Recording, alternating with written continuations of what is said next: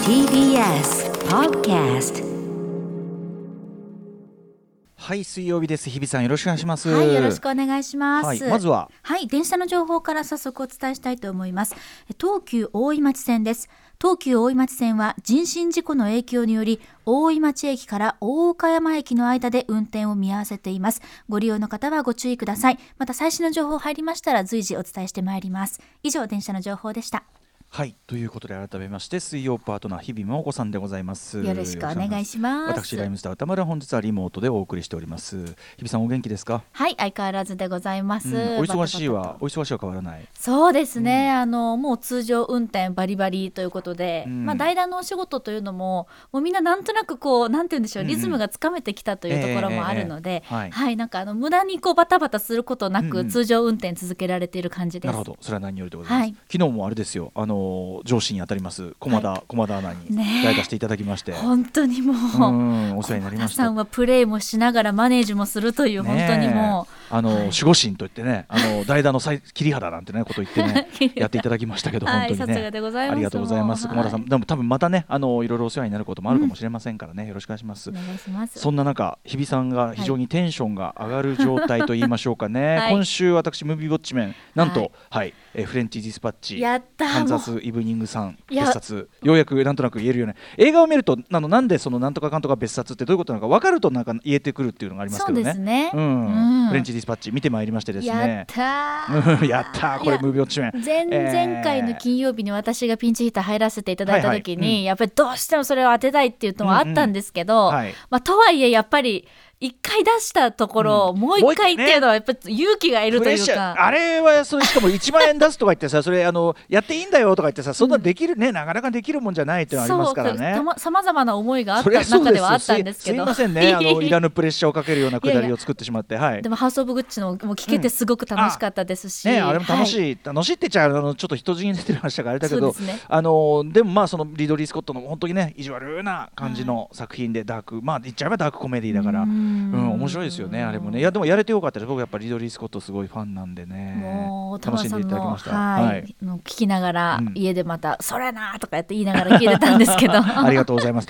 そんで、はいね、えっと、先週はだからうないさんが代打で金を来ていただいて、で、はいガチャガチャっと回して出たのがフレンチディスパッチ。もうよくぞとして出していただいて、えーウ嬉ェしいですス・アンダーソン最新作ですよ、これね。ははーいい、その中、な割とこうオムニバスというかね、ざ本当に文字通り雑誌形式でこう本当に進んでいくという非常に変わった作りの作品なんですが、はいその中のまあ一つの記事、すなわちその短編なんていうかな短編オムニバスの作りの中の一つのエピソードが、えーシャラメが出てくるわけですよね。はいフランシス・マクマーンドとシャラメのエピソードということで、はい今日はちょっと今週あのあの一足お先にはい日々ウォッチメンというかティモシー・ウォッチメンを。ちょっと、えーそうなんですウォッチそうなんですけどちょっと待ってくださいよちょっとあの ちょっとタイトルソング タイトルソング でオープニングの間ええにちょっと考えたいんですけどちょっと現時点でまとまっておりません、いやいや、まあ、あの気分的なことでも結構あとティモシャラメニュースももう一個ありますもんねそうなんです非常に愉快なシャラメニュースねちょっと心温まるシャラメニュースぜひぜひ皆さんそんなあたりも楽しみにしていただければと思います、アフターシックスジャンクション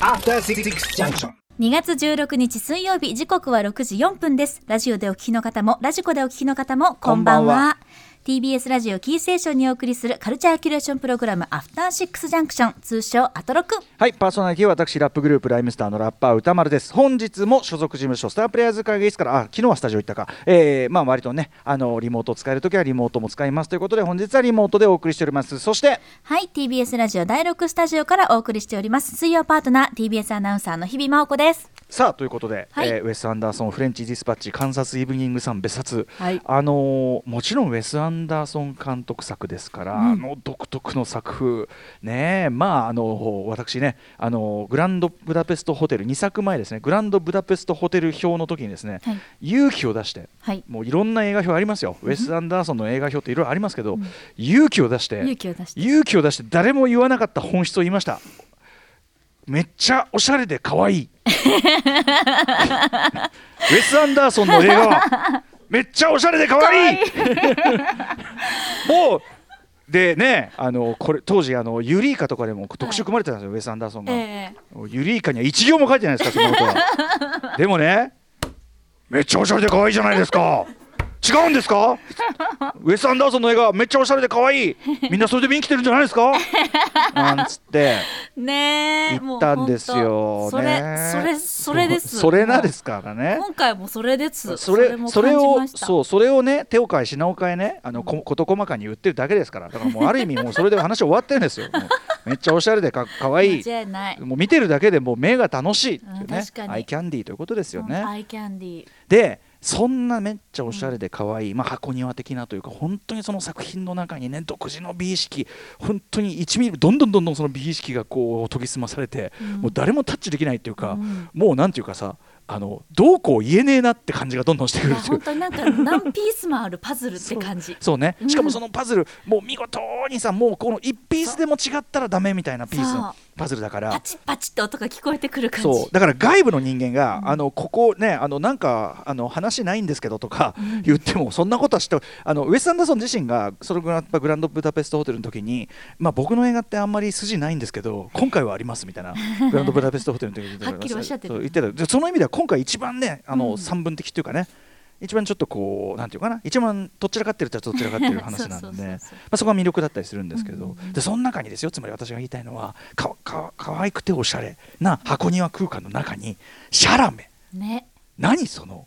何そのこのさ無敵の組み合わせなんかもうえそのために生まれてきたのかって思うくらいに、ねえパチッとこうなんかその世界観にスーッと溶け込んでるんじゃないかなと私は思いましたけどね。本当ねあのなんていうかそのシャラメ自体がその、うんなんていうのかなこの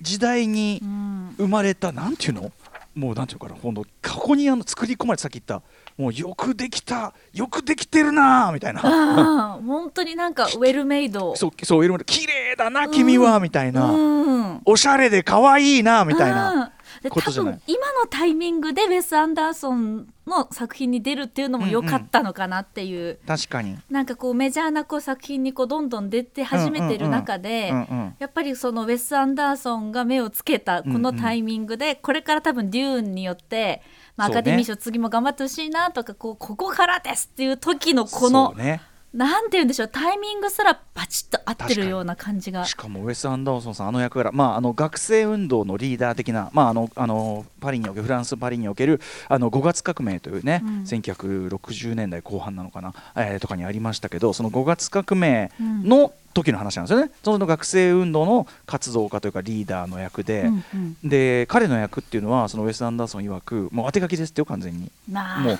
要するにそのティモシー・シャラメ以外がこの役なんてことはもう一瞬たりとも考えたことがないっていうふうにおっしゃってます。まあ、でしょうねっていうぐらいでしょうねって言うとすごい上,、上から目線ですけど、はいあそうなんだやっぱりっていうぐらいなんだろうな、な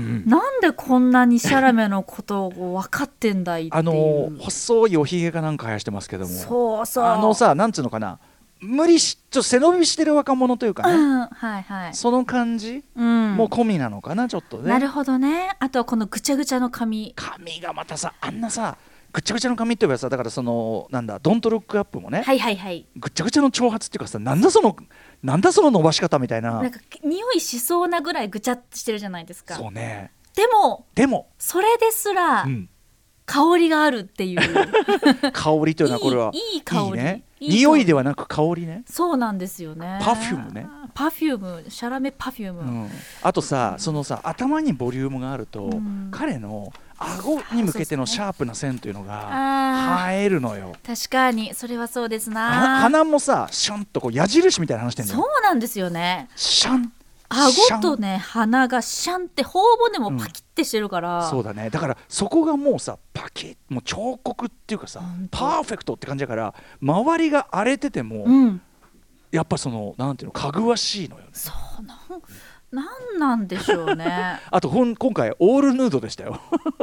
そうだった、そうだった。オールヌードちょっと私記憶飛んでますわ、そこ。あ登衝場撃的すぎて。あのフランシス・マクマーンドとねはいはい。しかも、まあ、これいかにもウェス・アンダーソンっぽい展開というか、うん。もちろんその年相応のガールフレンドみたいなね、うんうんうん。いるんだけど、うんそれとは別に、うん。あのフランシス・マクマーンドとのいやー、いいあの最高で関す。係最高。年の差最高年の差なんていうの恋愛みたいなのってウェス・アンダーソンよく出てくるけどうんうんうんうんうんねうんななんんかそかのなんかウェス・アンダーソンなんやりやり方に、シャラメがこんなにもマッチしてマるッチっするでしょうねていうやっぱり年の差カップルってシャラメさんやっぱ上手、またそのフランシス・マクマーンドのあの無表情であら何かみたいなね、うんうん何かみたいなの感じともまたこそう合いでますしちょっとこううろたえるシャラメ少年味のあるシャラメっていうの そうもねやっぱりちょっと出てきてう甘えがありましたもんねそうそれがね何なんだろうなあれは なちょっと全くまとまってなくてごめんなさいやねいいですよ本当いにやこうやっていやなんなんいや要するに非常にこう美しいしそのウェス・アンダーソンの世界にもうバチンとはまってるというかねそこにだからなんなんなんだろうなっていう感じの良さでしたね俺もうはまねあ間違いなく、まあ、キャリアとしてはこれからか言うんでしょうねウェス・アンダーソンの作品出たよって言そううんでしねょうね。ウェス・アンダーソン作品ってさ結構なビッグネームもさ、うんあのーなんていうのほ今回だってさほとんどセリフないようなさ、うんうんそう座ってるさらりと座ってるだけでエリザベス・モスとかさ座ってこっち見てるだけみたいな役じゃないそうそうそうなんかああいう役もみんな喜んで受けますから、豪華福袋みたいになってましたもんね本当ですよ途中からそうだからわーっと思ったけどあと私個人的にはレディー・バードのシアーシャ・ローナンさんはいがうんうん別のエピソードでしたけど、はい、やっぱり登場してたの出でてましたねなんかそれがあ二人とも大きくなられてみたいな気持ちになって見てましたシャーシャローナンはグランドブダペストホテルでね、はい出てましたけどねそうさらにちょっとこういちょっと今回は色気のある役っていうかねなかなかそう感じでもありましたもんね別々の舞台でなんかかにちょっと前に共演した2人がそう立ね派になられてっていう気持ちでこうスクリーンで見てました、なるほどなるほどということで あのフレンチディスパッチ、はい私もね楽しみです金曜日まあでも要約すれば可愛くておしゃれということなんで 今回もそうでしはいた、もうそういう終ことです始はいうんよろしくお願いします本質ですはい、本質です勇気を出して本質を言いました バッチリです 一方そんなねシャラメさんなんですけど、はい最新シャラメニュース最新シャラメニュースえっ、とこれはまあ同時に私が常にあの気にかけている、はいトム・ホランドさん同時に私が常に気にかけている、はいトム・ホランド同さん時進行で今やさそのもうノーウェイホームのもう怪物的ヒットによって、はいもう文字通りねちょっと本当のスーパースターになりましたねねえなんかここからどうやってこうトム・ホが俳優として確かにスパイダーマンをいい意味で超えていくんだろうそうだかよっねていうのはすごくかに心配してるところなんですけどうんうんうんうんあのどうやら新しい映画のこれ何の番宣だったのかなちょっとわはいかアんンチャないーんでテッすけどドがねちょうどね、はいあのゲームのアンチャーテッドの映画版、はいえーがですね公開してそのトム・ホがね主ええ演をしてますから、はいでそのタイミングかなイギリスの BBC レイディオ1に出演をしてたそうなんです、ではい私その情報をインスタグラムで知ったんですけど、うんうんうんあトム・ホだーなんてって思って見てたところ、うんうんうんなんかこの番組でやってるゲームがあって、はいその突然電話をお友達にかけてうんほう「sit down」or えっ、と「sit up」から座ってる立ってるっていうのを聞く、うんすなるあほスどタンドアップかスタンドアシッータプ、ンオアスタンダースタンダップって聞くっていうだけまあ要はテレフォンショッキングにうん、どうでもいい質問を一個加えそたうみたいそなうそうそう完全にテレフォンショッキングじゃない完全にそうなんですよこれうん、しかもあのだから初期のガチだった時のテレフォンショッキングね、 はい、ガチだった時の、う ん、気になるワード。そうそう、そうです。でだもから本当初期はね「あの笑っていいところ」って本当にやってたから、ね、出ないとか全然ありましたしね今回も出なかったみたいです。最初に電話をかけたのがイギリス人ラッパーのストームジうんーかけて、ストームダメジだったトムはストームジが立っていると予想しあこれすみませんフロントローというところの記事をちょっとね、我々今見てますけども、はい。ストームジはジムで運動中だったそうで座っていた知らんがなって、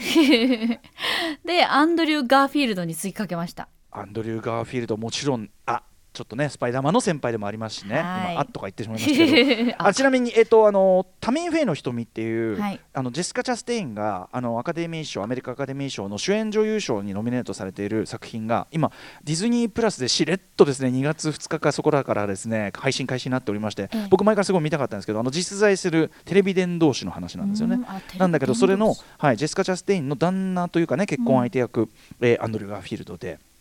ちょっとあのあのタミー・フェイのは話もちょっとしたいんですけど、まあいいや、で、ね、それ後ほどします。。トミトムホの話。ごめん、で、アンドリュー・ガーフィールドに電話したら、でも そうすごく、まずさ、スパイダーマンの先輩、アンドリュー・ガーフィールドに直伝直伝。できる仲なんだっていうね。あの、しかもトムホのあのちょっとふざけた感じでかけるっていう。えええでもやっぱりアメリカにいたということで時差で出られなかなるほっどた。で3人目に電話をかけたのが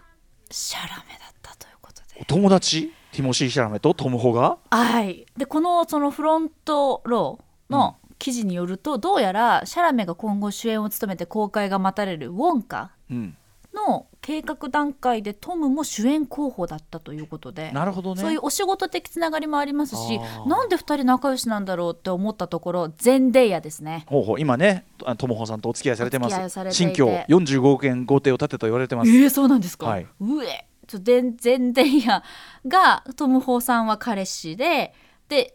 デューンでうん、シャラメのお相確かにお相手そう役だってね言えるのかどうかわかんないんですけどいやまあまあそうですねはいデューンですよまあデューンはいだからうわーなんていうこのね若手俳優の世界もう最高級若手俳優じゃないだから3人でなんか飲んだりすんのかなとかもうそれを考えただけでも本当だよね幸せな気持ちになったんですけ神ど々の、神々のさ神々の集い3人組うんうん、でそのシャラメの電話の出方が、え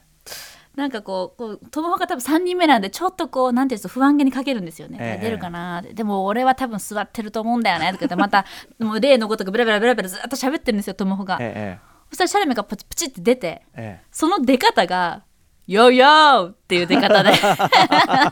さすがやっぱキットカディと親友だけありますよね、やっぱねティなモんシーシかャラそメの、うんちょいちょっとでもちょっとなんていうんですかただクールじゃない感じ、ちょい出さな感じがえ、えなんかまあ本当に年齢なりのはいそれなりにボンクラのとこもある若者というか、なんかそこでもうすごいいいなと思っちゃって、うんうんうんまあでも2人がこうブラザーとかメイトとかって言い合ってるってだけでおーもうちょっと尊い胸と熱いうやつですねな感じ尊かったですあ本当にそあうりでがすかとうハリウッドありがとうって気持ちになりましたこの週が行われた週はトムがロンドンにたじ滞在する週だったようで一緒にご飯に行こうと約束して いた何食べるんだろうな、ねえこんなこ焼肉かなでもねちょっとファンとしてはしかもその両方のことを気にかけている日比真子さん としては気にかけている常に同時に気にかけ常に常に気にかさけせてているいただいております日比さんとしてはたまらないニュースでしたはね、いこれそはんねなそんな情報収集をぼちぼちやった一週 いや間ででしたもこれはいいんじゃないなんかほっこりほっこりするしなんかスターのさ、うんスターニュースみワイドショー的なすると違うまたそのさスターのスターらしい話っつうか さスター交友録なんかこう別に嫌な要素ないしさこの話にはさ、うんうんうんなんかいいなと思いますなんかよ。ほっこりしちゃいましたねなんかねうん忙しい二のに人で、まあ、もちろん仕事の話とかもするんだろうけそうどかななんか確かシャラメがトムホに間違えられたとか街でそんなこともあったみたいです似てはいないと思うけどでも意外とその背丈とかそういうトータルだと意外と重なるとこもあったりするんでしょうあーか。髪の毛ちょっとくるくるテンパー系とかそういうことなのかしらわ、からないけどねえねえ未来は明るいわと思って夢が夢が広がる話ですねすいません本当にねおっしゃる通りでもうトム・ホランドね、あはのいノーウェイホームがこれだけドカンとでかい作品になってしまったう分、んでそれで、ね、スパイダーマンはスパイダーマンで、まあ、続くかもしれないけどあのどいかにしてそれを超える役者になっていくかっていうのは確かに彼に、ね課された課題でねアンチャーテッドだけじゃまだちょっと難しいかもしれないから、うんあのチェリーっていうルッソ兄弟が監督した AppleTV で見られますけど非常に力作で要するに非常に中年というかな年取った後の姿で当然ジャンキー役でというようなねあの演技的に挑戦してたけどなかなかその賞レースみたいなところに絡むような評価のされ方は結局されてないかそうらですねうん、あの素晴らしい作品ですよぜひあのチェリーもね見てくださいね皆さんなのであのーそんなことも含めてですね、はいそしてシャラメね、えーフレンチディスパッチはい金曜日楽しみにシャしてラメまのすシよャラメの話はもうじゃあこれここでしたということあでそうですね他にも話すこととかいっぱいあるのしたその先もしたのかなねっていうねしたのかなただうーとかうなってただけだけどな、いやでもシャラメに関してはあーとかうーとか言うしかないウェス・アンダーソンに関してはかっこよくて可愛 いってあるおしゃれで可愛いって言うしかないそれが現状ですからはい以上、は以上ですカルチャー情報でしたああ本日のメイン紹介いってみましょう、はい、行きます。この後すぐカルチャー界の気になる人、物動きを紹介します。カルチャートークのコーナーです。え日本未公開映画紹介集団、グッチーズフリースクールの古谷聡さん登場です。がっつり配信に関わり、グッチーズなくしてこの配信なしと言っても過言ではない、配信で見られるおすすめ映画をご紹介いただきます。はいそして C から日替わりでライブや DJ プレイをお送りするミュージックゾーンライブダイレクト今夜の DJ はこちら TRF のリーダーにして盛り上げ番長月一レギュラー d j k o さんが登場ですそしてその後7時40分頃からは新概念提唱型投稿コーナーあなたの映画館での思い出や体験談をご紹介シアター一期一会ですそして8時台の特集コーナービヨンドザカルチャーはこちら音楽好きにこそ聴いてほしいタイのアイドルソングクロニクルさて先週はアジアの都市音楽を掘り下げましたけれども、まあ、これまでも番組ではタイのシティポップ心地よい最新楽曲を紹介したりですとかフィーバーという素敵なタイのアイドルをごねえ紹介いたしました、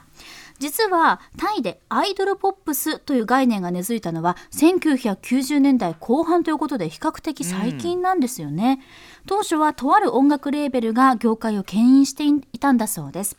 それまで主流だった大衆歌謡「ルークトゥン」や不倫や別れがテーマのドロドロとした歌詞とは一線を画し洋楽を取り入れた最先端のポップサウンドはアイドルという枠にとらわれず現在のタイポップスへも大きく影響を与えたそうです。もう今流れ後ろに流れてる曲もかっこよすぎて本当かわねすごいいいなと思ってデイジーデイジーっていうグループみたいですけどということで今夜はアイドルに興味がない人にも刺さるタイのアイドルソングの歴史をタイポップス探検家の三六円太郎さんに紐解いていただきますもちろん今回も三六さんが現地のアーティストに、えーの方に直接取材をしていただいておりますはい番組への感想や質問などリアルタイムでお待ちしていますアドレスは歌丸アットマーク tbs.co.jp 歌丸アットマーク tbs.co.jp まで読まれた方全員に番組ステッカー差し上げますそれではアフターシックスジャンクション行ってみよう After Six Junction.